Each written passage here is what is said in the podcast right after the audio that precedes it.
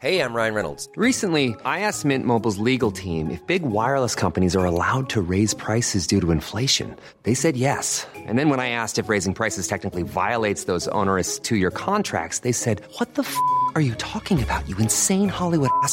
So to recap, we're cutting the price of Mint Unlimited from $30 a month to just $15 a month. Give it a try at mintmobile.com slash switch. $45 upfront for three months plus taxes and fees. Promo for new customers for limited time. Unlimited more than 40 gigabytes per month. Slows. Full terms at mintmobile.com.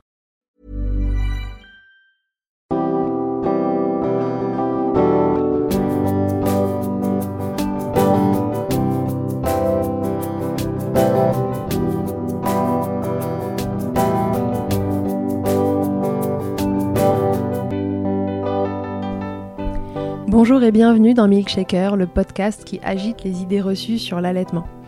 Je suis Charlotte Bergerot-Palisco, je suis la maman d'un petit garçon de 2 ans que j'ai allaité durant un an et je suis la créatrice de ce podcast. Dans la vie, je suis ostéopathe et spécialisée en périnatalité. Je m'occupe des femmes en général, de leur désir de grossesse à leur postpartum, des bébés et des enfants. J'accompagne spécifiquement certaines problématiques d'allaitement en libérant les bébés des tensions qui les empêchent de téter correctement, permettant un allaitement serein pour la mère et l'enfant. Au fil des consultations, je me suis rendu compte que le principal frein à l'allaitement, c'était le manque d'informations, de partage d'expériences et de vécu dans une société où l'allaitement n'est pas une norme. Je vous propose donc d'interroger avec moi des mères et des pères sur leurs expériences, mais aussi de vous informer auprès de professionnels spécialisés en allaitement. Mon objectif est simple, vous informer, vous donner des clés pour faire des choix en conscience, banaliser l'allaitement sous toutes ses formes, vous le rendre plus accessible, plus facile et alimenter ce fameux village dont on a tant besoin pour élever un enfant. Si vous aimez ce podcast et que vous souhaitez le soutenir, c'est très simple. Notez-le, abonnez-vous et mettez un commentaire avec 5 étoiles de préférence en fonction de votre plateforme d'écoute. Mais surtout, partagez-le sur les réseaux sociaux at Milkshaker Podcast pour le faire connaître. Vous avez désormais la possibilité de faire un don pour soutenir Milkshaker et par la même occasion soutenir une association. En effet, 50% des dons seront reversés à des associations qui en ont besoin. Ce mois-ci et jusqu'au 1er juillet 2021, Milkshaker commence très simplement par soutenir IJ, une association pour laquelle je suis bénévole en tant qu'ostéopathe, fondée par Catherine Ribus et qui a pour vocation de prodiguer des soins ostéopathiques gratuits pour les femmes et les enfants. J'y tiens tout particulièrement car c'est cette association qui m'a permis de connaître Catherine et c'est par ce biais que nous nous sommes découvertes et lancées dans l'aventure folle de créer en région parisienne un centre de soins pour les femmes et les enfants. Pour plus d'informations et pour faire un don, rendez-vous donc sur mon site internet charlotte-bergerot.fr, rubrique Milkshaker. Et comme il se dit couramment que c'est avec de petits ruisseaux qu'on fait de grandes rivières, je vous précise qu'il n'y a pas de petits dons. Et maintenant, place à l'épisode. Mona et Catherine, c'est un couple qui décide d'avoir un bébé et de l'allaiter. Jusque-là, rien de plus ordinaire. Quand vous êtes un couple de femmes, pourtant différentes options s'offrent à vous. Qui va porter ce bébé et donc qui va accoucher? Et ensuite qui va l'allaiter si vous faites le choix de le nourrir au sein? Pour la grossesse, impossible de partager les rôles, alors après réflexion et un joli geste de Mona, c'est Catherine qui portera leur bébé. Devenir maman sans porter ni allaiter son enfant était difficilement concevable pour Mona, et c'est ainsi qu'elle décide qu'elles allaiteront toutes les deux Isaïe, grâce à la lactation induite. Je vous rappelle que la lactation induite, c'est un processus par lequel vous pouvez mettre en place une lactation sans grossesse au préalable. On pourrait se dire que cela va être confortable, 4 seins pour un bébé, mais ce double allaitement va rapidement passer au statut d'indispensable pour Isaïe après un accouchement compliqué, et leur choix à toutes les deux va prendre encore plus de sens. Alors c'est l'histoire de deux femmes, d'un soutien indéfectible à tour de rôle l'une pour l'autre. C'est aussi le récit de l'admiration qu'elles peuvent susciter, tout comme l'incompréhension ou encore la discrimination de cette société qui a parfois du mal à évoluer. Elles vous raconteront mieux que moi, et ça va milkshaker comme jamais. Belle écoute. Bonjour Mona, bonjour Catherine et bienvenue dans Milkshaker. Merci, beaucoup. Bonjour. Bonjour. Mona et Catherine, je suis hyper contente de vous recevoir aujourd'hui dans Milkshaker pour que vous nous racontiez votre histoire ou vos histoires euh, d'allaitement. Donc, euh, est-ce que vous pouvez d'abord vous présenter pour les gens qui nous écoutent? Alors, on est Mona et Catherine. On est mariés depuis deux ans et on s'est rencontrés il y a sept ans. On a un petit garçon qui s'appelle Isaïe et ensemble, on a une maison d'enfants au Népal. Et donc, on gère une grande famille d'enfants. Ok, très bien. Donc c'est un peu comme ça, moi, que je vous ai découvert euh, sur les réseaux sociaux. Et c'est euh, votre histoire d'allaitement qui m'a interpellée. Et je me suis dit, c'est évidemment une histoire que Milkshaker doit recueillir. Alors racontez-nous euh, comment vous avez pu avoir votre, enfant, comment ce désir d'allaitement est arrivé? Est-ce que c'était une évidence que vous alliez mettre en place un allaitement? Qui allaite Qui allaite pas? Est-ce que tout le monde allaite Alors, on a toutes les deux allaité notre bébé pendant neuf mois. Moi, j'ai arrêté quand il avait neuf mois et Catherine continue. Maintenant, il a 18 mois. Alors nous, on est donc un couple de femmes. Pour avoir un bébé quand on est deux femmes en France, c'est pas encore légal. Alors on a choisi de s'expatrier à Berlin, euh, qui est le pays donc qui Catherine est allemande donc c'est son pays. On a choisi d'aller à Berlin pour que ce soit légal et qu'on puisse faire un bébé le plus sereinement possible. Et on a choisi que ce serait Catherine qui porterait le premier enfant. Et euh, du coup, on, on, a pris l'aide d'une clinique où on a fait une insémination avec un bon de sperme. Et toi, tu voulais allaiter? Ouais. Moi, j'avais beaucoup envie d'allaiter notre bébé et en même temps, on avait des questions. On cherchait en fait euh, comment Mona, autant que maman qui ne porte pas le bébé, peut, euh, peut aussi euh, nourrir notre bébé. Pour toi, Catherine, c'était un souhait euh, de toujours Tu t'étais toujours dit que le jour où tu aurais un enfant, tu aurais envie de l'allaiter C'était quelque chose de complètement euh, normal pour toi ou c'est un souhait qui arrivé plus tard? Moi, moi, pour, moi, c'était aussi ça d'être euh, maman, de pouvoir nourrir mon bébé. Je trouvais ça naturel d'allaiter. Ok. Est-ce que c'est la raison pour laquelle vous avez décidé euh, que cette première grossesse serait portée par Catherine euh, parce que ce sera aussi plus simple du coup de mettre en place l'allaitement ou pas du tout Ça n'a pas euh, joué dans le choix? Non, on voulait toutes les deux porter le bébé. Ça a été une décision difficile que de choisir qui allait le porter le bébé. Et un jour, moi, je lui ai offert comme une déclaration de dire mais j'ai envie que tu portes notre premier enfant. Mais ça a été pour moi une décision difficile à la fois c'était magique d'imaginer que la femme que j'aime le plus au monde allait porter le petit être que j'aimerais le plus au monde, mais c'était dur que de pas porter l'enfant. Et c'est aussi pour ça que au départ l'idée d'allaiter, d'induire la lactation pour moi est arrivée, c'est parce que je n'arrivais pas à concevoir de pas être pleinement mère au sens de devoir ramener le bébé à Catherine toutes les deux heures pour qu'il puisse manger. Euh, J'arrivais pas à m'imaginer dans cette position-là.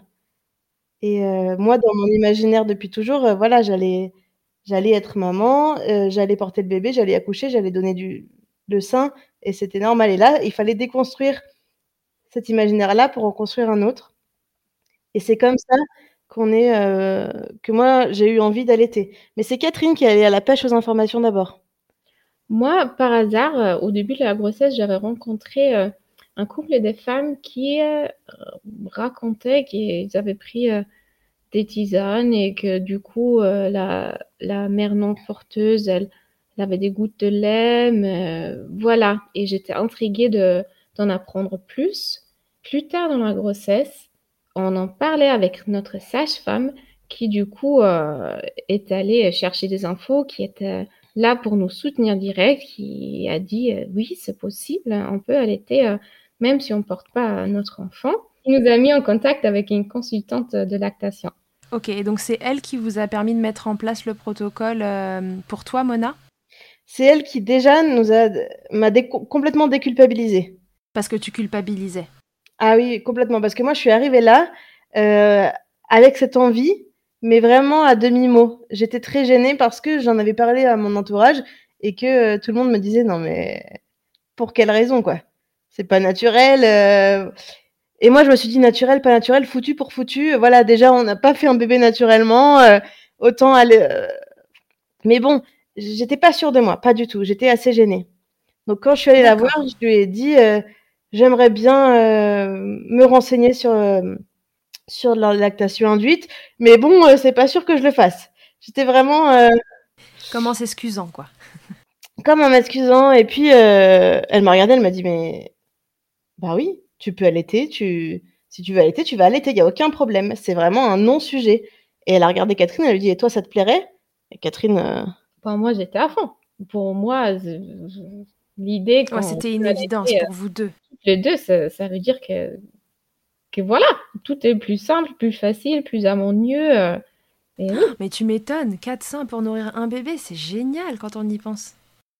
C'est ça qu'elle m'a dit. Elle m'a dit non mais Mona, euh, ça va être vraiment génial pour le bébé, ça va être génial pour Catherine et pour toi ça va être euh, un vrai plus pour créer du lien avec le bébé. Elle voyait pas du tout d'où venaient mes inquiétudes, mes réticences. euh, elle était là non mais t'as envie mais vas-y tu peux. C'était finalement le, le regard des autres qui, qui t'embêtait. C'est ça parce que il y avait des gens très proches de moi à qui j'en avais parlé et qui trouvaient ça pas évident et qui m'ont dit mais non mais ça c'est pas vraiment ta place là ta place c'est de soutenir Catherine dans son rôle d'allaitante. Et moi je me suis dit mais si c'est ça ma place que de eh ben euh, j'ai pas envie, je suis pas prête, c'est pas comme ça que j'imaginais être euh, maman. J'ai pas envie d'être meilleur soutien que de le faire aussi. voilà, et ça, et ça, on l'a pas réalisé tout de suite. Ça, on l'a réalisé que quand le bébé est né, en fait. Que ça, ça allait être vraiment aidant pour, pour Catherine. Donc du coup, vous partez euh, à, à quel mois de, de la grossesse de Catherine finalement euh, vous vous dites ok c'est bon, on se met euh, dans, dans cette optique d'a- d'allaiter toutes les deux? Là, on est, on est cinq semaines avant la naissance. Six semaines avant le terme. Et donc là, euh, il y, a, il y a plusieurs protocoles qui sont des protocoles qui ont été établis par Jack Newman, qui est un pédiatre Ouais. canadien qui, euh, du coup, a mis, spécialiste en allaitement et qui a mis en place ces protocoles. Et il y a des protocoles avec pilules et tout ça, mais qui se commencent bien avant. Oui c'est ça, j'allais te le dire parce que j'ai interrogé une maman euh, euh, il y a quelques épisodes qui a mis comme ça des lactations induites en place pour chacun de ses enfants adoptés. L'histoire est incroyable d'ailleurs. Et elle, elle commençait très en amont et il y avait tout un protocole médicamenteux à mettre en place d'ailleurs pas que avec la sage-femme. Et en fait c'était très contraignant. Donc euh, comment ça s'est passé pour vous euh, quand ça commence à 8 mois? Enfin pour toi du coup Mona surtout. Euh, au départ, quand on décide, donc le jour même, hein, pendant la consultation, de dire OK, on se lance, et c'était vraiment un cri du cœur à toutes les deux. Et là, elle m'a dit OK, bon bah voilà le protocole, voilà ce qu'il faut faire. Euh, elle m'a appris à tirer mon lait au départ euh, manuellement avec mes mains, et elle m'a envoyé euh, la porte à côté chez la gynéco pour faire un bilan pour voir si c'était OK pour moi de prendre le traitement. D'accord. Donc la gynéco fait un bilan euh, et je repars avec une prescription de dompéridone. Donc le dompéridone, c'est un anti-vomitif voilà, qui, qui a pour effet secondaire, allié avec euh, une euh, stimulation des seins, de stimuler la prolactine. Et c'est un médicament qui d'ailleurs est aussi souvent utilisé en maternité quand les mamans ils ont pas assez de lait. Pas un truc sorti de, du sac d'une sorcière, quoi. Vraiment pas. Non, voilà. Mais par contre, c'est vrai que c'est sur prescription, donc euh, on ne part pas tout seul euh, faire une lactation induite, on se fait accompagner. C'est ça, exactement. Et en plus, c'est une prescription d'une semaine. Et après, on refait le point la semaine d'après. Et chaque fois, elle nous demande est-ce que tout va bien? Est-ce qu'il y a tel. euh, Est-ce que tout va bien Tout fonctionne? Qu'est-ce qu'il peut y avoir comme risque T'as as souvenir d'un tu vois, d'un effet secondaire auquel il fallait faire attention? Alors, elle, elle dit il n'y en a pas, qu'il y a des études qui montrent qu'il y a eu des arythmies cardiaques chez des personnes de plus de 60 ans et en plus particulièrement des hommes. Donc, elle dit que voilà, à 28 ans, quelqu'un en bonne santé, euh, il n'y avait pas de risque. Et il n'y a pas eu de euh, cas où il y a eu des problèmes. Enfin, on n'a pas connaissance de cas dans l'allaitement induit où il y a eu des problèmes. Mais c'est un médicament qui pourrait éventuellement, chez certains patients, mais pour dans les études que plus âgés, faire des arythmies cardiaques. Voilà. Et c'est aussi pour ça qu'il y a plein de gens qui ont très peur de prendre ce médicament. Par contre, bien sûr, il faut toujours avoir un, un bilan médical. Hein. On ne fait pas ça chez soi, euh, sa petite popote, euh, voilà. Et du coup, euh, on part avec cette prescription. Et moi, je suis, je, je suis très excitée, mais à la fois, je, je suis toujours pas sûre de moi, de un peu comment je vais en parler, comment je vais le lancer, comment ça va se passer, parce que c'est pas que des médicaments, c'est de pomper son lait toutes les trois heures. Enfin, voilà. Catherine va à la pharmacie toute seule. Elle achète les trucs et on commande une pompe. Et le soir même, euh, je prends mon premier petit euh, petite dose de dompéridone et ça commence. Et moi, je travaille. Donc j'ai amené ma petite pompe. Je l'ai amenée, mais je l'ai pas utilisée. Je l'ai amenée au travail, mais euh, j'étais vraiment pas bien sûre de moi. Donc j'ai dû faire ça une deux fois aux toilettes vite fait. euh, mais sinon, j'ai pas vraiment suivi le protocole de toutes les trois heures. Moi, j'ai pas, je me suis pas réveillée la nuit et j'ai très peu fait au travail. Mais quatre jours après, j'avais du lait, mes premières gouttes de lait. C'était un truc dont tu avais pu parler euh, à tes collègues, et, euh, mais malgré tout, avais, tu te sentais pas de, de pumper euh, au boulot? Alors, j'ai pas, j'avais pas de collègues. J'étais à ce moment-là, j'étais gouvernante pour une famille de cinq enfants. Les parents de cette famille étaient hyper soutenants dans tout, mais j'étais quand même gênée, même si c'était des, c'est des gens extraordinaires qui ont été nos anges gardiens de la naissance, de la grossesse, de tout ça. Vraiment, c'est des gens qui ont, ont eu cinq enfants, qui euh, savent tous euh, qu'on a besoin quand on a un enfant. Donc, ils étaient très soutenants, mais c'était quand même gênant. Donc j'ai très peu fait ça et j'avais aussi pas beaucoup de temps au travail. Enfin, j'allais pas, j'étais pas encore maman, j'allais pas dire oui vraiment, je prends mon temps pour tirer mon lait. euh. Donc on a commencé comme ça, encore en marchant un peu sur des œufs quoi, sans trop en parler, sans trop. Et Catherine était à fond. Elle m'a amené de l'eau, elle me préparait des limonades, des smoothies pendant que je pompais mon lait à la maison. Oui, parce qu'il fait quand même de pomper toutes les trois heures, même si euh, pendant le travail et tout c'était compliqué. Les week-ends, on a quand même essayé de, de pomper au- un maximum. Du coup, moi j'ai dit, euh, écoute, pendant que tu pompes, je te fais des massages, je te fais ça. Ah ouais, donc toi, tu as joué le rôle du parent soutenant euh, avant l'arrivée de bébé, en fait, euh, pour la soutenir dans ce tir-allaitement. Pour moi, c'était tellement simple d'allaiter. Alors, c'est- voilà, je trouvais ça un peu injuste. Ou tu vois que pour Mona, c'était un tel effort et je voulais la soutenir à fond. Voilà, donc c'était génial. J'ai eu plein de massages de pieds, plein de massages de mains. Bien. Elle m'a découpé des des brassières pour faire des, pour que je puisse pomper euh, en m'endormant. Enfin bref, ça a été super. Ça a été une vraie aventure à deux et ça a été vraiment. Euh, Ouais. C'était sympa. Ça a été vraiment l'excitation de l'arrivée du bébé. Elle est elle est aussi passée par ça. Et en plus, c'était en plus motivant parce qu'il y avait de plus en plus vraiment du lait. Ouais, c'est ce que j'allais dire. À quel moment, finalement, ça s'enclenche euh, Tu sors de, chez la- de chez la sage-femme, Catherine, elle va chercher le tire-lait. Toi, tu commences à prendre euh, le médicament. Et au bout de combien de temps euh, il commence à y avoir du lait? Quatre jours. Les premières Ah gouttes. Ouais, ça va hyper vite. Gouttes. Les premières gouttes. Mais la première goutte, c'est la plus importante. Ouais. La première ouais. goutte, c'est vraiment celle qui vient te dire c'est en train de marcher, ton corps il est avec toi. Et la première début, goutte, euh, on l'a on l'a regardé un bon moment quoi. Et euh, et après très vite euh, il y avait des biberons quoi, enfin pas des biberons entiers mais très vite ça venait. Puis on l'a pas gardé ce lait. Moi j'avais pas envie de garder le lait parce que je me dis on a on a quatre paires de seins, on va l'allaiter ce bébé. On, on va le mettre au sein, on n'en veut pas de ce lait. euh, donc on a rien Pas besoin de stock. Voilà. Alors après, c'est peut-être bête, mais en fait, non, on n'en a pas eu besoin. De toute façon, il a jamais accepté de biberon. hein, Donc... Ah. on savait pas quoi en faire. On l'a, pas gardé. Et voilà. Et ça a été euh, très sympa. Et ça a pas duré longtemps parce que finalement, cinq semaines après, le travail commençait. Donc là, ça y est, ça se... l'accou- l'accouchement se met en route. Toi, t'as du lait. En fait, il y a une lactation qui est déjà en route. Oui, parce que c'est pas une montée de lait hein, quand on induit la lactation. C'est vraiment, c'est progressif. Moi, j'ai jamais eu d'engorgement. J'ai jamais eu de rien. C'est pas, euh, c'est très progressif. Et euh, donc moi, j'ai cinq gorgées de lait quand l'accouchement commence. Et j'ai décidé quand j'ai fait la valise. Alors c'est moi qui ai fait la valise. J'ai passé euh, deux semaines à faire la valise. C'est pas vrai. J'avais de Elle quoi a- nourrir. a passé huit mois à faire la valise. J'ai passé, j'avais de quoi nourrir toute la maison de naissance. Et j'ai décidé de pas prendre mon tire-lait. J'ai décidé d'être là 100% pour Catherine pendant l'accouchement. Je D'accord. savais pas que ça allait durer 48 heures. En tout cas, j'ai pas tiré mon lait pendant les deux jours avant la naissance. On a eu un accouchement très compliqué. Ouais, qu'est-ce qui s'est passé? 48 heures, c'est vachement long. Le bébé, il s'était pas mis dans une position pour, euh, pour sortir. Il a mis très, très, très longtemps pour remettre la tête dans la bonne position. Et après, il a coincé avec son coude. Il avait le bras autour du cou. Mais il faut, il faut, il faut se remettre dans le contexte qu'on est dans une maison de naissance allemande qui est pas du tout reliée à euh, quoi que ce soit de médical. Il n'y a pas de médecin. On est avec trois sages-femmes extraordinaires qui sont présentes avec nous tout le temps. Par contre, Catherine, elle a pas eu un doliprane, elle a rien eu quoi. Donc là, euh, on a, elle a pas perdu les os. Il y a eu, euh, il était prêt à sortir dans sa poche en fait le bébé. Et euh, au dernier moment, les os se sont rompus et le l'eau était souillée, donc le bébé était en détresse, c'est-à-dire qu'il il avait lâché son méconium dans l'eau. Et là, normalement, on aurait dû partir en, en césarienne parce que ça tout allait très mal. Mais euh, Catherine est une euh, déesse de l'accouchement. Hein. Non, mais du coup, Oui. les sages-femmes, ils, ils sont sortis pour, euh, pour décider, pour discuter euh, de comment, comment on continue. Et dans les couloirs, ils ont, il y a une autre sage-femme qui les a croisés, une sage-femme avec beaucoup d'expérience, euh, et, euh, et qui a dit le plus important maintenant, c'est de sortir le bébé le plus vite possible. Et ça, on peut le faire à l'hôpital, mais on peut aussi euh, le faire ici. Et donc expression abdominale?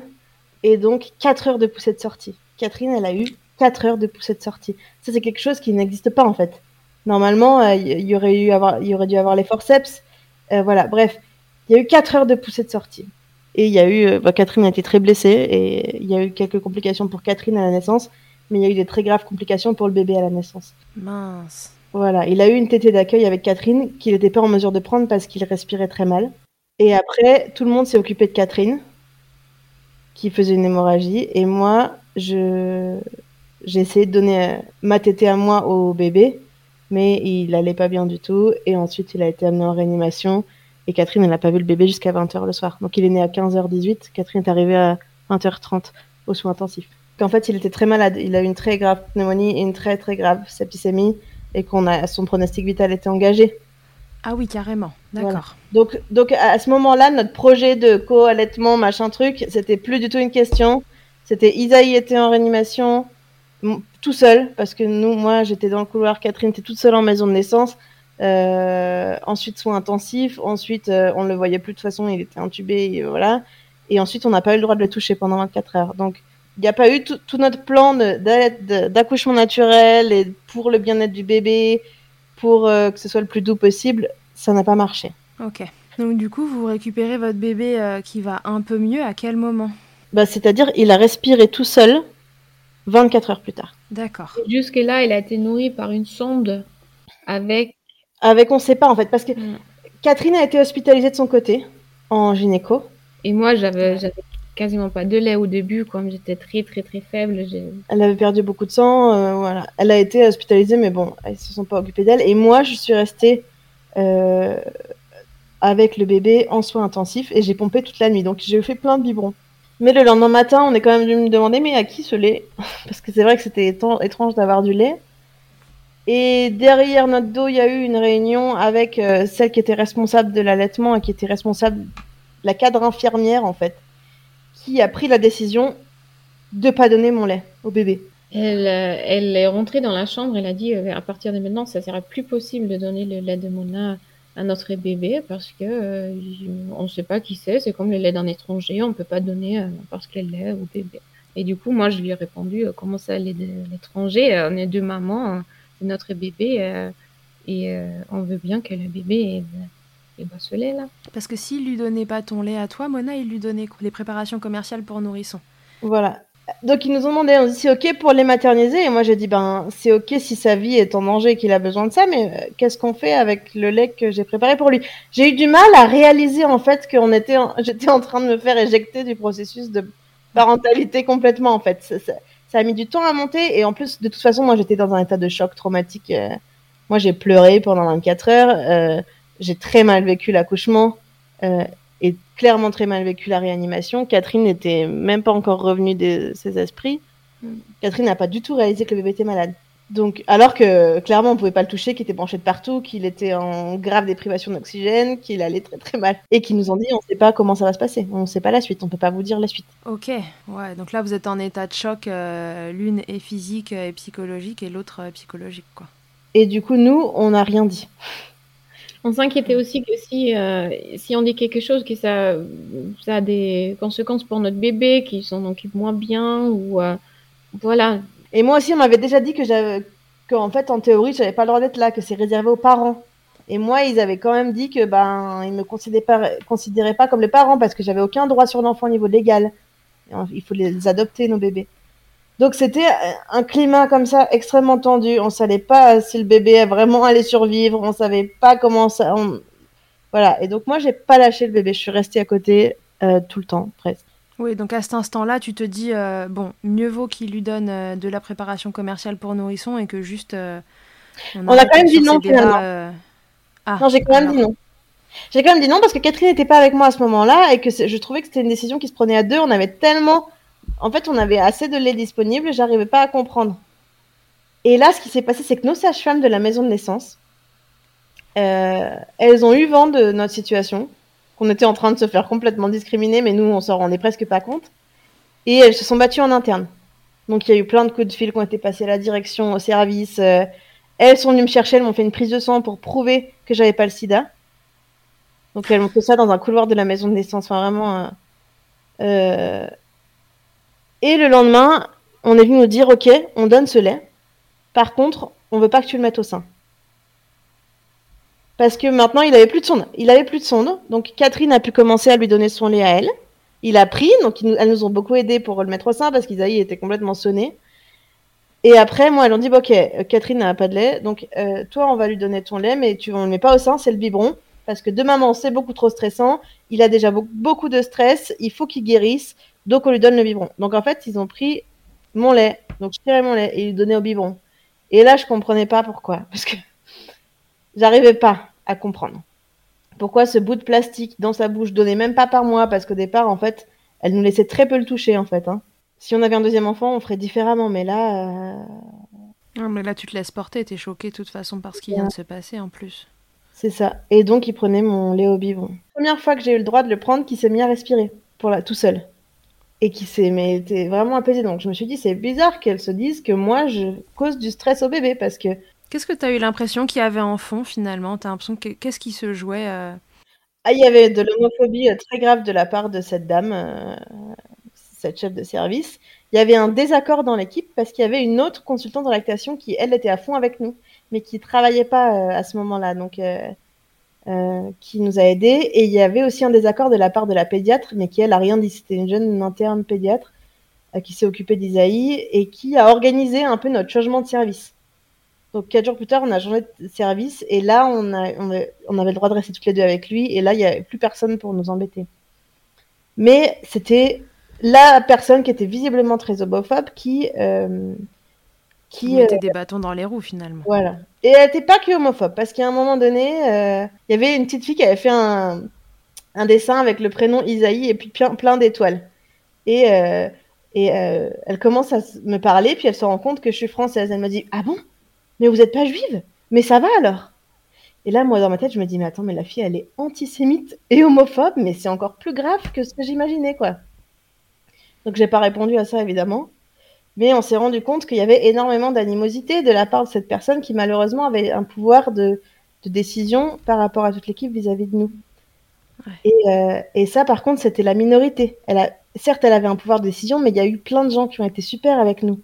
Il y a par exemple une euh, consultante de lactation, lactation, qui est venue nous voir euh, juste avant qu'on a changé de service, qui nous a vraiment donné de la force pour, pour que nous, on se sente parents et on se sente parents aussi en disant que c'est nous en fait qui, qui décidons ce qu'on a envie de donner à notre bébé. Elle nous a dit euh, si vous avez envie d'allaiter votre bébé, c'est votre bébé, c'est votre décision euh, ce qu'il mange comme lait. Bien sûr. Mais euh, voilà, c'était un peu tard quoi. Ouais, donc du coup, vous passez quatre jours dans ce service avec une personne qui, bon bah voilà, malheureusement, vous met des bâtons dans les roues.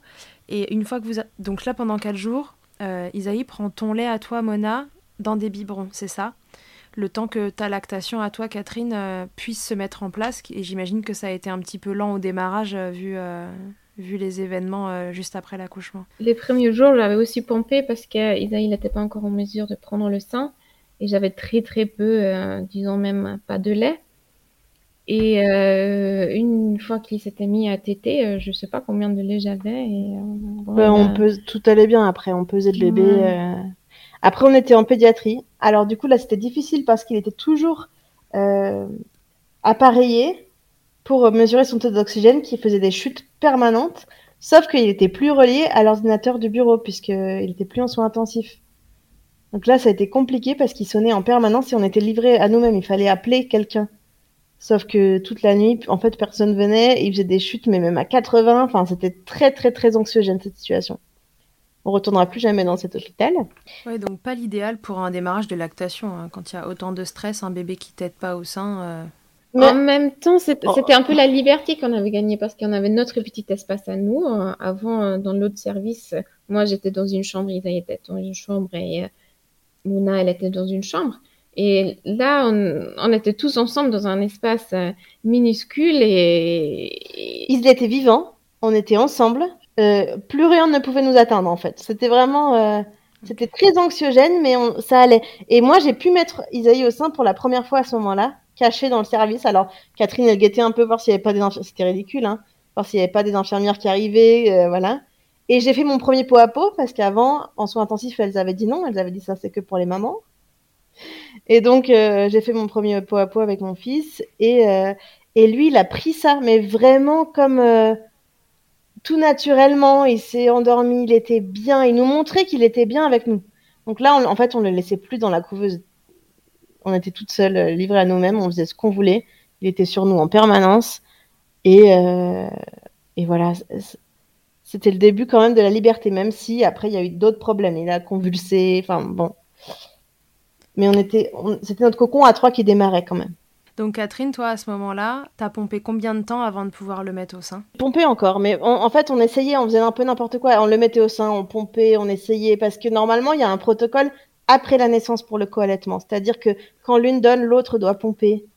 Donc on a fait ça un peu au début, mais en fait finalement on a très vite lâché, on, s'est très vite dit, mais en fait ça marche. Catherine, euh, sa montée de lait est arrivée, euh, ça allait à peu près au niveau du lait, et euh, on a lâché en fait tous les protocoles. On a fait comme on voulait, donc c'était à qui avait le sein plein. On n'a plus jamais tiré après ça. Donc on a fait les premiers jours, mais après on n'a plus jamais fait. Ok, donc là dès que vous arrivez en pédiatrie et que vous êtes à peu près tranquille et que vous êtes tous ensemble, euh, c'est parti pour de l'allaitement exclusif au sein. Voilà. Est-ce que ça a été facile euh, pour Isaïe de prendre le sein? Est-ce que ça a été une évidence? Ou est-ce qu'il y a eu des difficultés au démarrage, des douleurs pour euh, l'une ou l'autre ou les deux? Ben non, il a démarrage vraiment démarrage avec Catherine. Oui, ça a été difficile, mais ça c'était encore en soins intensifs. Arrivé en pédiatrie, quand il prenait bien avec Catherine, il a très bien pris avec moi et il n'y a plus eu aucun problème au niveau de l'allaitement. Qu'est-ce qui était difficile au démarrage C'est qu'il n'était pas bien, il était encore très fatigué, il avait du mal à s'accrocher. Ils lui ont donné un peu de sucre pour qu'il comprenne. Enfin, ils, ont essayé de lui faire comprendre comment ça marchait euh, de téter. Euh, voilà, mais ça a pris quoi Trois quarts d'heure et après c'était bon. Hein. Et là, on était avec la géniale, avec la consultante de lactation qui était à fond avec nous. Donc c'était un plaisir, même si ça marchait pas, ce moment-là, c'était quand même la fin de la sonde, euh, voilà. Et après, moi, euh, il a pris tout de suite. Et après, il a plus jamais. Et il a jamais fait de différence. Il était content avec n'importe quel sein. Oui, c'est ce que j'allais vous demander. Est-ce que euh, vous aviez l'impression qu'il euh, y avait des, choses différentes entre un allaitement et l'autre? Enfin, En fait, c'est le même allaitement, mais d'une personne à l'autre, d'un sein à l'autre. Ben, pour toi, c'était beaucoup plus rapide que pour moi. Catherine, elle faisait tété de 15 minutes. C'est vrai. Mes tétés, c'était plus court. Je pense mon lait, il coulait plus, plus vite. Il s'est tout fait un peu au début même. Ouais. Et moi, c'était des tétés très longues. Moi, j'allaitais pendant une heure. Euh, et euh, voilà. Et à la fin, il était rassasié pareil, mais c'était pas la même, pas le même fonctionnement. Et lui, ça lui allait très bien. Est-ce que c'était euh, peut-être lié au fait que, hum, tu sais, bah, toi, comme tu le disais tout à l'heure, Catherine, avec la lactation induite, ça, ça, se met en place vraiment euh, tranquillement par, euh, par palier. Et euh, sur une lactation après grossesse, il y a un moment, il y a une montée de lait en fait, où les seins sont vraiment gorgés. Est-ce que c'était dans cette période-là, du coup, que ça allait vite parce que ça coulait vite et qu'après ça s'est calmé, ou c'est un, rythme qui est resté après et que ça a toujours été plus vite de ton côté, Catherine? J'avais toujours beaucoup de lait en fait, et il, il tète pas longtemps, longtemps, longtemps. Il tète 10 minutes et après il est bien. Et moi, c'était toujours des longues, longues tétées. Non, c'était comme ça. Et ça nous allait bien en fait. Mais du coup, on a eu un enfant qui, euh, dès qu'on est rentré à la maison, donc euh, 9 jours après. 8 jours. 8 jours. 8 jours après. Dès qu'on est rentré à la maison, euh, on a eu un enfant qui était extrêmement satisfait quoi. Donc il était très souvent au sein de l'une ou l'autre, mais euh, il a plus, en fait, il a quasiment plus jamais pleuré. Et il a sûrement jamais pleuré des faim. Il avait toujours assez de lait. Jamais, jamais pleuré parce qu'il avait faim, ça c'est Here's a cool fact a crocodile can't stick out its tongue. Another cool fact you can get short term health insurance for a month or just under a year in some states. United Healthcare short term insurance plans are designed for people who are between jobs, coming off their parents' plan, or turning a side hustle into a full time gig. Underwritten by Golden Rule Insurance Company, they offer flexible, budget friendly coverage with access to a nationwide network of doctors and hospitals. Get more cool facts about United Healthcare short term plans at uh1.com. il était très très apaisé. Très très apaisé. Est-ce que vous aviez défini, je sais pas, une sorte de, de rythme euh, à tenir entre l'une et l'autre pour que ce soit à peu près égal, pour que les lactations s'entretiennent, ou juste parce que c'était un souhait que ce soit complètement égalitaire, ou non, juste vous vous êtes laissé porter, toi t'es là, après c'est ton tour, euh, enfin, comment vous avez fait? Alors, déjà la nuit, on, on s'était partagé la nuit, ça veut dire que Mouna, elle faisait la première partie, moi j'ai pu dormir. Et après, moi, j'ai fait la deuxième et euh, on a fait l'inverse. Ça, c'était génial parce que ça nous a permis, euh, permis à l'une et à l'autre de, quand même dormir un peu. Et après la journée Et la journée, on faisait vraiment euh, à qui avait du lait, à qui en avait envie, à qui était prête. et on a suivi aucun rythme, on n'a rien calculé. C'était le plus naturel qu'il soit. C'était vraiment simple et sympa.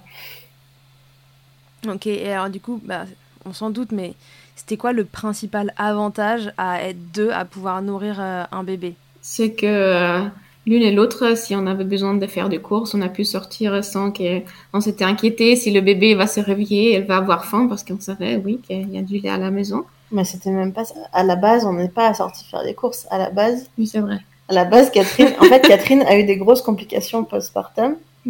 Et Catherine, coup, elle était sur son camp du canapé en fait pendant pendant bien six semaines. voilà, elle pouvait pas se lever pendant six semaines. Ah ouais, quand même, six semaines, c'est hyper long. Ouais, donc là, t'étais alitée. Et moi, ça- je pouvais la laisser dormir, je pouvais nourrir le bébé, je pouvais. euh, Et puis Catherine, elle pouvait récupérer. On n'a pas eu des grosses crevasses énormes euh, tout de suite. euh, C'était. En fait, on s'est dit que si moi j'avais pas allaité, personne n'aurait pu allaiter. Dans la situation dans laquelle on était. Ouais, ça a permis en fait d'avoir un allaitement tout court parce que toi, Catherine, t'étais pas du tout en forme et toi, Ouais. toute seule, ça aurait pas été jouable. Pas du tout. Parce que moi, j'avais pas la force de l'allaiter tout seul. Parce que j'étais très affaiblie encore euh, bien après la naissance. Donc finalement, heureusement que vous aviez mis ce Ouais. protocole en place. Ah, mais heureusement. Heureusement. Ce truc qui devait s'avérer être un bonus euh, et euh, une façon pour toi d'être euh, euh, en, en entier dans, dans cette parentalité, euh, dans cette maternité plutôt, euh, en fait, c'est devenu indispensable. C'est devenu indispensable. Et en fait, moi, je me suis rendu compte à ce moment-là que, à la base, l'allaitement induit, je pensais que c'était pour moi, que c'était un besoin égoïste pour trouver ma place en tant que mère, parce que j'avais des inquiétudes par rapport à ça.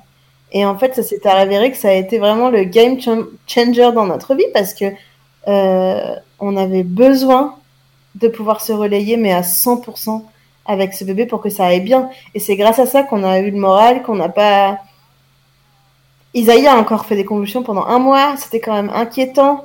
Voilà, on avait besoin de pouvoir être une équipe à 100%. Au bout de combien de temps euh, tout le monde a été mieux? Un mois. Parce que c'est long. Un mois. Un mois. Deuxième hospitalisation, il avait un mois. Et quand on est sorti de l'hôpital... euh, Non, Catherine, six semaines. Isaïe, il c'était réglé en un mois. Et Catherine en six semaines. C'est ça? Ouais. Ouais. On avait. Tout ça- toutes ces complications, elles étaient liées à l'accouchement en lui-même? Oui.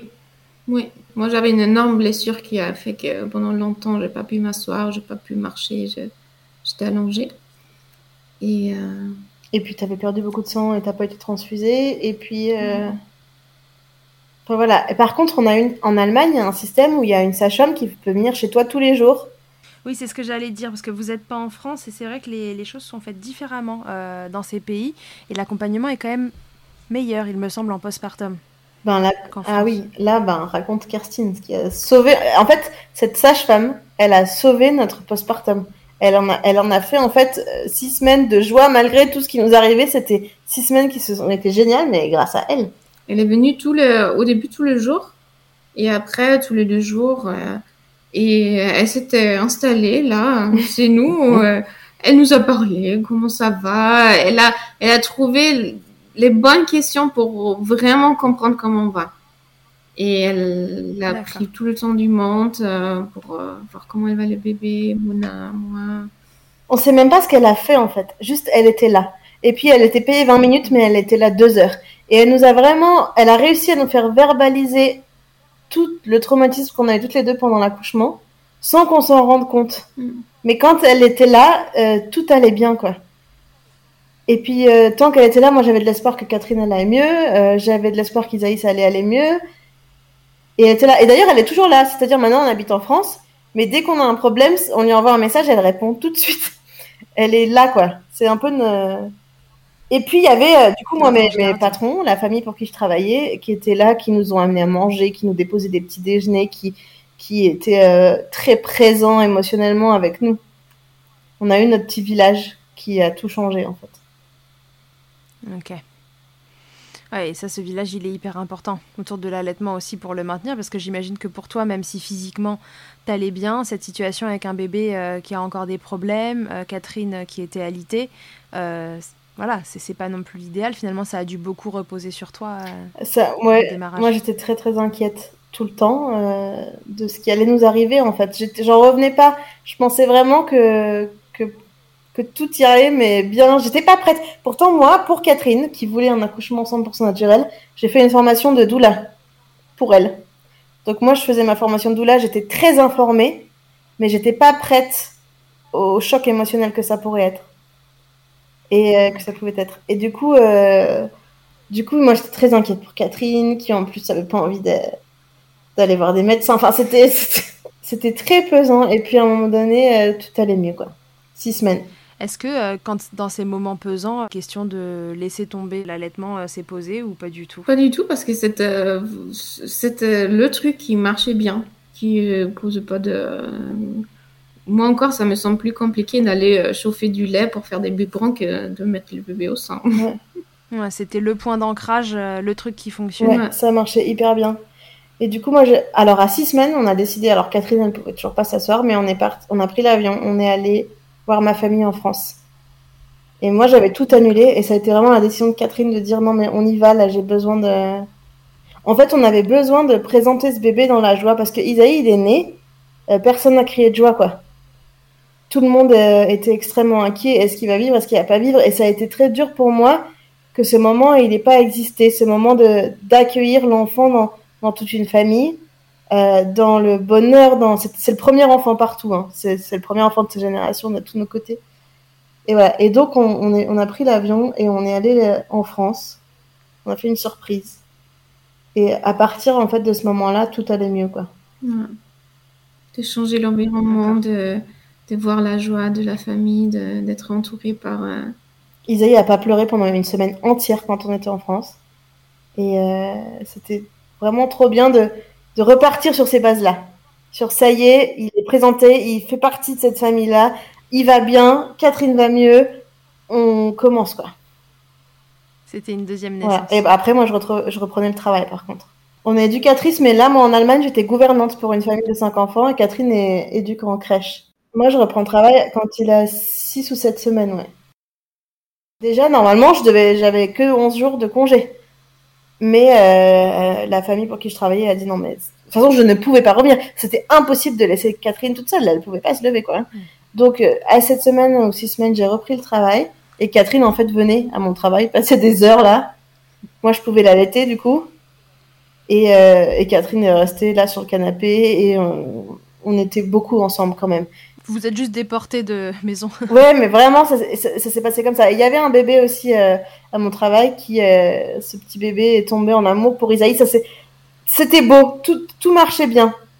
Et, là, mes patrons ont, été, je dis mes patrons, c'est des amis maintenant, hein, mais ont été très soutenants là-dedans pour que Catherine soit pas seule à la maison, pour qu'Isaïe puisse continuer à l'été. Euh, ça s'est bien passé. C'était fatigant pour moi parce que je travaillais beaucoup, mais ça s'est bien passé. Ce qui était intelligent de leur part, puisque de toute façon, toi, tu avais profondément besoin d'être auprès d'eux. Euh, et euh, il valait mieux que tu sois là une partie du temps. Enfin, finalement, ça a arrangé tout le monde si euh, vous pouviez être et ensemble, et toi qui travailles. Ouais. Et ils étaient remplis d'amour, en fait, pour nous. Et, et ils, a, ils ont souffert avec nous quand on n'allait pas bien non plus. C'était sympa. C'était vraiment. Ouais. C'était un peu des anges gardiens de, de ce postpartum. Ah, oui. Elle, elle était là quand euh. Isaïe est né et qu'il est arrivé en soins intensifs. Elle, elle était là. Elle est rentrée en pleine nuit dans le service de néonat sans que personne la voie et elle m'attendait avec le panier de nourriture, des habits, des sous-vêtements parce qu'à la maison de naissance, on aurait dû rentrer dans la nuit à la maison. On n'avait pas du tout prévu de rester. On n'avait pas de valise pour la maternité euh, en, en, chambre. Et, eh ouais. et elle a tout préparé. Elle était là euh, et c'était hyper important pour moi qui j'ai des bras dans lesquels tomber à ce moment-là. Puis elle était là dix minutes. Elle, a trouvé une façon d'être là sans être intrusive. Hmm. Juste être ce soutien qui te permet de continuer de rester debout et, d'avancer. À quel moment, toi, Catherine, donc euh, tu vas mieux et euh, vous pouvez, euh, tu vois, toi, être avec, avec Isaïe et Mona aller au travail sans vous? À quel moment tout ça se, stabilise vraiment? Ça, ça, a commencé les vacances qu'on avait fait en France et où on était entouré par de la famille et, ça commençait doucement à aller mieux. Et ça ça m'a donné l'espoir que à la fin ça ira mieux. Parce que moi je m'étais inquiétée que ça ira jamais mieux comme ça a pris tellement de temps. Et euh, mm. comme euh, il y avait personne autour de moi qui souffrait en temps euh, encore beaucoup de semaines après. Et quand j'ai vu qu'il y a une évolution et que qui ça va aller mieux, ça m'a donné l'espoir que que oui, je vais guérir, je vais pouvoir marcher sans avoir mal. Et, euh, et au bout de ce moment-là, ça, ça allait doucement mieux. Après, quand Isaïe il y a trois mois, on est parti au Népal. Parce que du coup, on a une maison d'enfants au Népal. Donc à trois mois, on est parti au Népal et là, on était tout le temps ensemble. Avec tous nos enfants de la maison d'enfants, avec... euh, voilà. Et il y a le confinement, on était bloqués au Népal pendant quatre mois, donc après là, on était ensemble. Ok, d'accord. Oui, donc finalement, il n'y a, il y a pas eu vraiment de moment où, euh, où vous avez été séparés et que. Catherine a eu à faire les, les journées seules, etc. Euh, Vous avez, euh, vous avez été réunis à peu près tout le temps. Mhm. Et alors, euh, bon, donc maintenant tout est en place. Euh, Catherine va mieux, euh, Mona va bien, la- les deux allaitements sont roulent et ce bébé se nourrit super bien. Qu'est-ce qui peut se passer euh, pour, pour cet allaitement euh, dans les mois qui suivent? Euh, Toi, Mona, tu nous disais que tu as arrêté de l'allaiter à 9 mois, Ouais, bah moi, j'ai eu Ouais, j'ai une opération en urgence. euh, euh, je me suis fait, j'ai- eu une infection de la vésicule biliaire, donc j'étais hospitalisée pendant une semaine quand il avait 9 mois. J'étais beaucoup trop faible pour maintenir ma lactation, c'est-à-dire j'aurais dû pomper parce que je pouvais pas allaiter. J'ai pas pompé parce que j'étais pas en état. C'est une opération qui s'est très mal passée, du coup j'ai été hospitalisée. Bref, ça, pendant une semaine j'étais complètement out, et du coup quand je suis sortie de là, j'avais plus de lait. Et du coup Isaïe, c'est désin- j'aurais pu essayer de reconstruire ma lactation, mais il avait 9 mois. Euh, il mangeait, euh, j'en ai pas eu le courage. Isaïe était plus intéressé. Et là, quelques mois plus tard, Isaïe a commencé à me redemander. Donc maintenant, il fait des tétés de confort la nuit parce que Catherine ne veut plus allaiter la nuit. du coup, il vient me réveiller moi et il me dit euh, Maman Et du coup, moi, je refais des tétés de confort et je recommence à avoir quelques gouttes de lait, mais rien de plus. C'est vraiment juste. De- Ouais, de, de la tétée de réconfort. Et Catherine, euh, C'est génial votre truc. Enfin, il y en a une qui veut plus allaiter la nuit, l'autre oui, ok, bah fine. Du coup, il passe à l'autre, mais c'est génial. C'est l'allaitement, mais euh, version. euh, S'il n'y avait pas eu ces démarrages aussi difficiles, parce que je j'ose pas imaginer à quel point ça, ça a pu être compliqué à tout niveau, euh, ce, ce postpartum immédiat, mais sinon, c'est le, c'est le rêve, quoi. à nous, c'était le Ce rêve. bébé qui peut téter euh, comme il veut, quand il veut, euh, avec qui il veut. Et on a, eu, voilà, on a eu un bébé hyper satisfait, qui était hyper content avec tout le monde. On a passé énormément de temps avec lui grâce au confinement en Népal. On, a- on a, c'était vraiment une année extraordinaire, quoi. Ouais. Et puis Ouais. bon, bah là, Catherine, elle- soit tu l'allaites encore? Moi, je l'allaite encore ce matin et soir et peut-être des fois dans la journée, mais je, continue. hein. Et Isaïe, de toute façon, ne mettra jamais un, du lait de vache dans sa bouche. Hein. Il a, il a vraiment, il comprend pas le principe, quoi. Ouais, oui, c'est ce que tu disais. Il a jamais voulu prendre de biberon. Vous avez essayé parce qu'à un moment vous vous êtes posé la question de, de passer sur du mixte et, euh, et de faire autrement ou Euh, qu'est-ce qui s'est passé avec le biberon non, mais on a très peu essayé le biberon, mais c'est juste que, on, Quand est-ce qu'on a essayé le biberon En fait, on a essayé à plusieurs reprises. Même là, moi, c'est moi qui suis à la maison maintenant. Catherine a fait un an de congé parental et moi maintenant, je suis en congé parental depuis qu'il a un an. De temps en temps, j'essaye de lui donner du lait au biberon, mais en fait, il croit que c'est des antibiotiques. Il, il prend comme si c'était un médicament très dur à passer et après il s'applaudit quoi. Il déteste ça.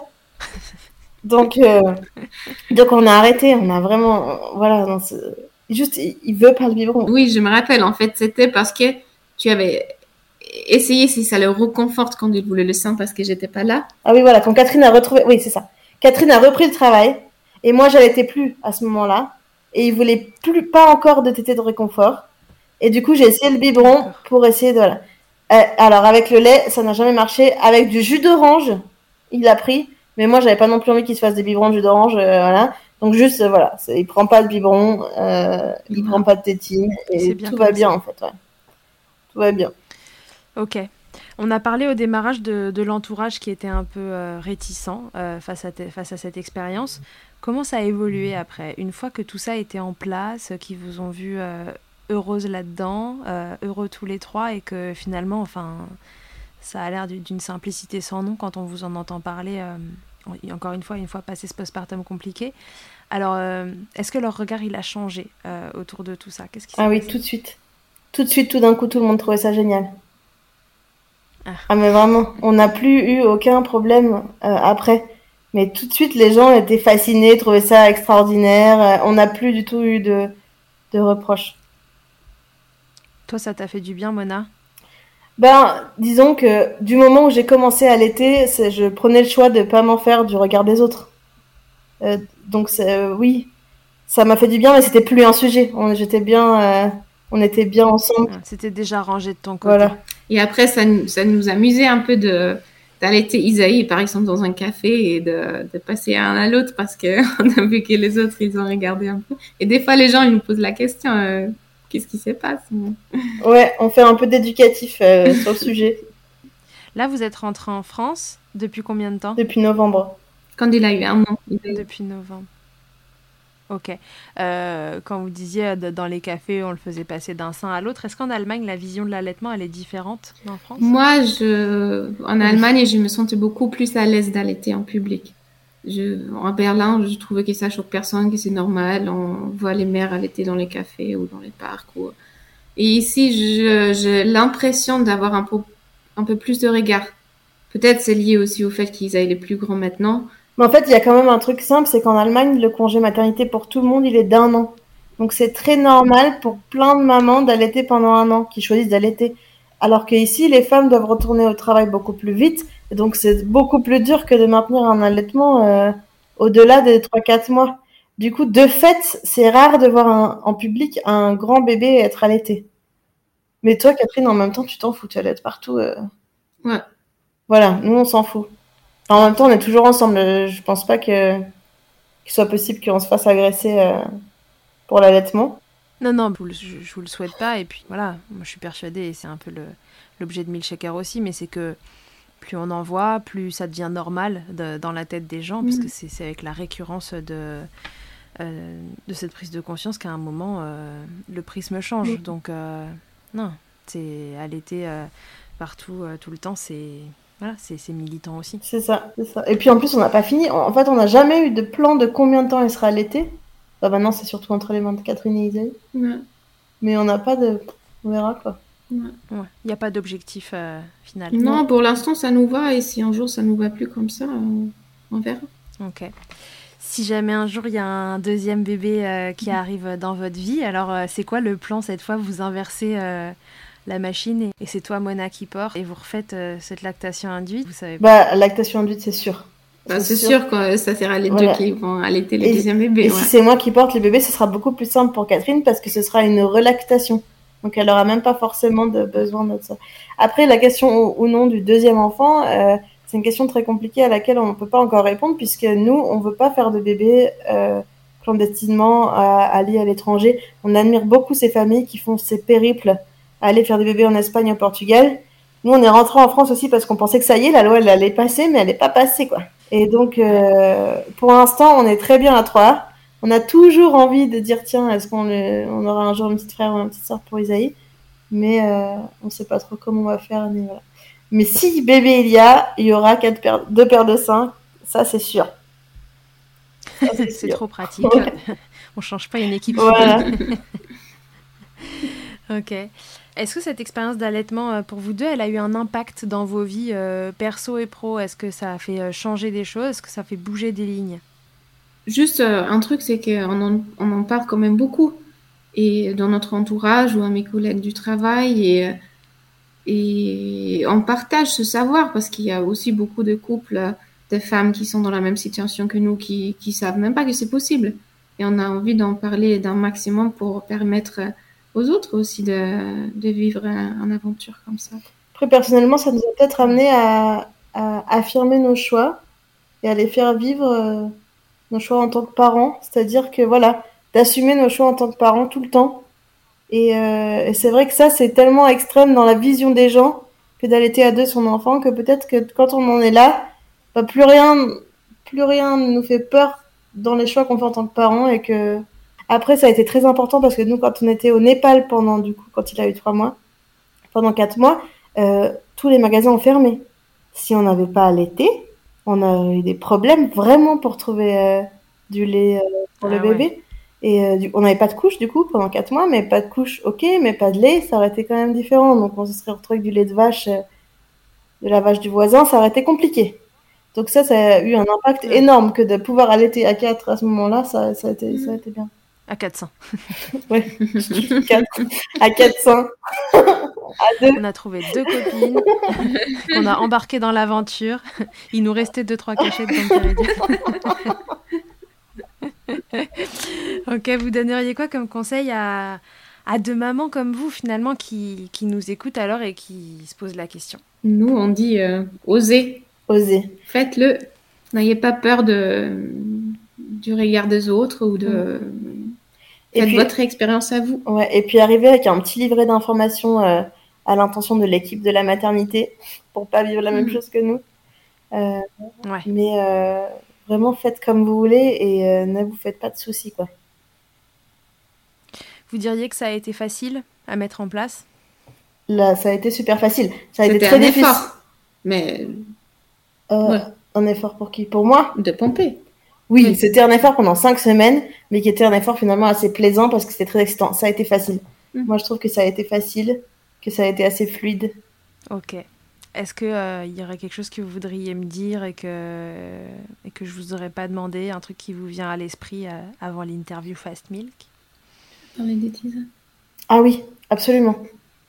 C'est qu'il y a une légende urbaine au sujet de l'allaitement induit, que c'est possible de faire ça juste en mettant le bébé au sein ou en prenant une tisane de fenugrec.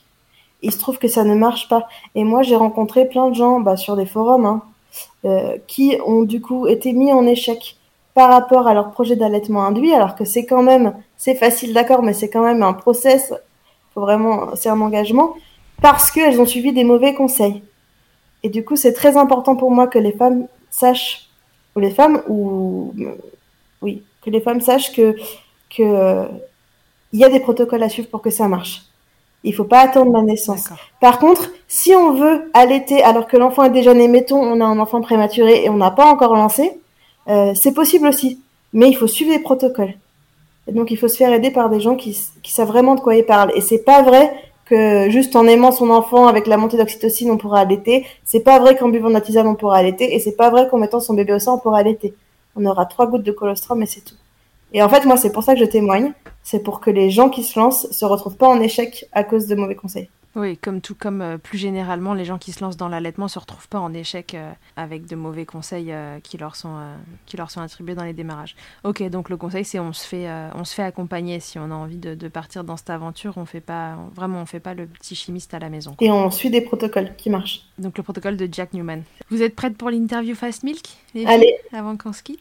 Allez, du coup j'ai double réponse à chaque fois puisque j'ai deux allaitements en un épisode là, c'est génial. Quelle est alors Catherine d'abord ta tétée la plus insolite? Alors, je- désolée, tu peux me Ensuite, c'est the craziest one. Mais si, moi je trouve que la, la plus drôle c'était que quand tu étais dans le- l'espèce de squat à Berlin, au milieu des tags et tout ça, à devoir allaiter le bébé quand on partait pour Chibo. Tu t'es retrouvée assise par terre dans un endroit complètement euh. Berlin fou, euh, au milieu de, de dealers et de n'importe quoi, tôt le matin, à devoir allaiter Isalie assise par terre. Ouais. Et j'étais pas du tout à l'aise. J'essayais de me cacher un maximum. Ouais, mais bon, c'est- moi j'ai une super photo, je crois. Ah oui, d'accord. Ok, bah ça c'est une bonne tétée insolite, c'est pas mal. Hein Ouais. Et toi, Mona? Et moi, je dirais, c'était dans l'avion. Euh, il y a, donc, il y a la sage-femme qui, pas la sage-femme, l'hôtesse de l'air qui passe et qui nous demande euh, qui est la mère. Nous, on répond jamais à cette question, c'est ça? Non, elle, elle est juste passée. euh, elle est passée comme ça, elle fait son Ah oui. travail et Isaïe, il était, je sais plus, au sein de Mouna ou au sein de moi, parce qu'on démarrait. Et trois minutes plus tard, elle repasse et Isaïe, il, est- il est à l'autre sein. Et elle là, a- Elle a crié là. elle a crié, mais elle a vraiment bugué. Elle a dit mais quoi? Mais qu'est-ce qui se passe? Elle était euh, surexcitée. Et voilà. Et là, elle nous a demandé mais qui est la mère finalement? Et nous, on dit jamais ça. Même si c'est évident, Isaïe est blond platine aux yeux bleus, mais. Et ce, moment-là, et j'ai trouvé drôle parce que c'était une façon de considérer dans sa tête euh, la façon d'être parent qui a complètement changé. Ça a cliqué et moi j'ai adoré ce moment. Ouais, en audio vous verrez pas, mais Mona est brune, euh, bien brune, et, euh, et Catherine est en effet blonde aux yeux bleus, donc en effet il y a moins de doutes pour savoir qui l'a porté. Ok, le truc le plus glamour qui vous a été donné de vivre pendant l'allaitement? Ah non, bah moi, euh, derrière la porte avec mon tirelet la première fois et de savoir qu'il y avait des gens dans la maison, derrière la porte dans les toilettes à mon travail alors que j'étais pas enceinte et que personne n'était au courant que j'allais donner du lait et de me retrouver à tirer mon lait avec la machine qui fait bzz, bzz, bzz. Je me suis dit, mais mon Dieu, mais qu'est-ce que les gens vont penser, quoi. Ça, Catherine, t'as un truc aussi ou euh, Non. Bah, ceci dit, euh, ta tétée la plus insolite, là, elle était au milieu des dealers, euh, ça, ça peut marcher sur, euh, sur un truc pas super glamour. Mais Catherine, elle était partout en fait. Moi, partout où elle est, je la prends en photo. De- de- à chaque fois que c'est fou. Et elle se retrouve Ouais. toujours dans des situations. euh, Que ce soit pendu au-dessus du berceau, euh, avec le sang dans sa bouche. Mais partout, partout. On était, on a pris... En fait, on a beaucoup voyagé. Donc, on a, malgré le confinement, nous, je sais pas, on a réussi à passer entre les gouttes et on a vraiment des allaitements dans tous les sens, quoi. Sur des bateaux, euh, partout. Euh, ta position préférée, Catherine, dans le Kama Sutra de l'allaitement? Isaïe, il est toujours allongé. Et euh, moi, soit assis, soit allongé aussi. Et euh, ça a toujours été ça. Et il s'est mis en position déjà lui-même. Et plop. Et moi, quand je dors, Face à face. Moi, le câlin dodo euh, avec Isaïe coincé dans mon- entre mon sein et mon bras euh, depuis qu'il est tout petit, ça, j'adore. Je l'ai vu grandir, j'ai vu euh, son corps arriver petit à petit proche de ma main, le long de mon bras. Et là, maintenant, euh, bon, bah, maintenant, il est grand. Il dépasse. Ouais, mais toujours bien coincé, euh, bien moelleux, là. Ok, et alors si en un mot, euh, vous pouviez me résumer l'allaitement? Ça peut être un mot à deux ou un mot chacune? Merveilleux. Inespéré. Ok, génial. Merci beaucoup les filles, je suis hyper, euh, hyper contente et franchement hyper émue d'avoir euh, recueilli votre témoignage que je trouve euh, magnifique. Euh, en plus, ça n'a pas été tout repos, euh, alors que ça, ça se lançait facilement, quoi. hein. Euh, Mona qui arrive à tirer du lait hyper rapidement, etc. Et puis après, cet accouchement qui fout tout, qui fout tout en vrac. Et malgré ça, cet allaitement un peu comme un fil rouge qui permet de, de, Ouais. de, de- de garder le lien entre tout le monde. Je- voilà, c'était hyper beau à écouter et, euh, et j'en ai des frissons. Donc euh, merci beaucoup de l'avoir partagé avec nous. Je suis ravie que ça permette d'informer des mamans euh, qui, comme vous, euh, sont, en couple entre femmes, euh, mais aussi le- l'entièreté de la population qui a juste besoin de savoir que ça existe, que c'est tout aussi normal que le reste. Et, et ô combien c'est génial, quelle maman allaitante n'a pas rêvé à un moment de pouvoir mettre son bébé à un autre sein pour juste pouvoir voilà, faire un bout de nuit ou, ou juste se relayer parce que l'allaitement, on le sait, c'est très prenant et, euh, et parfois ben, on, on a besoin de relais. Ouais. Et les papas, aussi soutenants qu'ils peuvent être, ne peuvent pas mettre le bébé au sein. Et vous, vous pouvez, alors euh, cool. Eh ben, merci beaucoup. Pour nous, c'est un plaisir de raconter notre histoire et on espère que ça pourra aider des mamans euh, adoptantes, des mamans non biologiques ou, euh, ou des femmes trans. Ouais. Eh ben, je- j'en suis sûre. J'en suis sûre, ça, ça va, ça va circuler. Alors, merci beaucoup euh, d'avoir pris le temps de- Merci. de- d'en parler. Merci à toi. Je vous embrasse toutes les deux. Et puis, à tous et à toutes, je vous dis à très bientôt dans Milkshaker. Que ce soit votre première écoute ou que Milkshaker vous accompagne régulièrement, merci beaucoup d'avoir écouté cet épisode. Pour suivre l'actualité du podcast, ça se passe sur le compte Instagram du même nom ou sur mon site internet charlotte-bergerot.fr vous trouverez tous les épisodes et la rubrique Milk Letters. On se quitte encore et toujours avec Emma, la voix officielle de Milkshaker et son titre There, qu'on ne présente plus. Je vous dis à très vite pour un nouvel épisode. D'ici là, n'oubliez pas, prenez soin de vous, milkshakez autant que vous le voudrez et bousculons ensemble les idées reçues sur l'allaitement maternel. I hate to see you down. Can't stand to know. When you say it's getting loud, the voices in your heart. You know I get it, so let it all out. Keep your head up, your masterpiece, and I'll swear that I'll be there by your side. A text away, you know you can find me. It just takes a whisper, and I'll be there to listen. I got you, I'll fight with you, cause I love you. I'll be there, I'll be there. Oh, I'll be there. I'll be I know I'm not perfect. Sometimes I look myself. But I hope you know I care. You can meet me anywhere. You know I get it, so let it all out. If anyone comes at you, then I'll swear that I'll be there by your side. A the way you know you can find me. It just